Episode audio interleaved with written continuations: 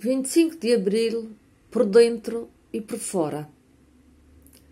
48 anos é muito tempo, certo?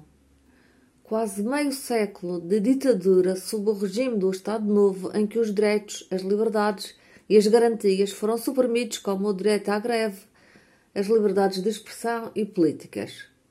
Como sempre, havia pessoas que tinham mais consciência do que outras dessa repressão, mas o que interessa reter é que todos, sem exceção, ficamos mais pobres.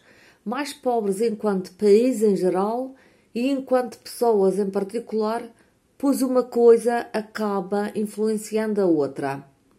E quando tudo nos limita, seja a partir do exterior, seja a partir do interior, os nossos medos, ódios, raivas, ressentimentos e mágoas ganham rédea solta e sabe-se lá como vão impactar as partes e o todo.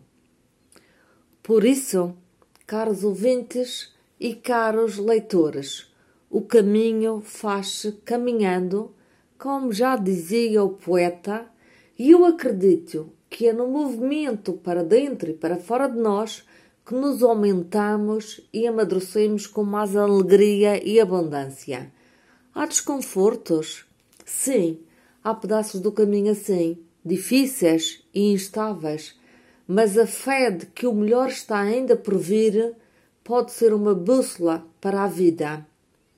Assim, ganhamos mais liberdade e mais democracia interior, pois o que está dentro também está fora e vice-versa. 25 de abril, sempre, por dentro e por fora. Até breve. Eu sou a Zina, Zina Abreu, e acredito que o mundo melhor é possível.